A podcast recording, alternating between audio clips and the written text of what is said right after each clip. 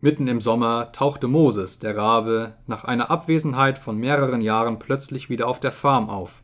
Er war ganz unverändert, arbeitete noch immer nichts und sprach wie eh und je vom Kandiszuckerberg.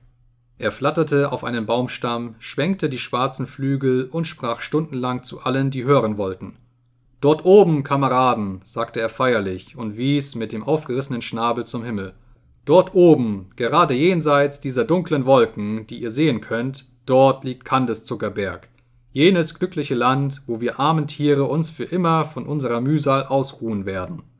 Er behauptete sogar, er sei auf einem solchen Höhenflug dort gewesen und habe die ewigen Kleefelder gesehen und den Leinsamenkuchen und die Zuckerstücke, die an den Hecken wüchsen. Viele unter den Tieren glaubten ihm.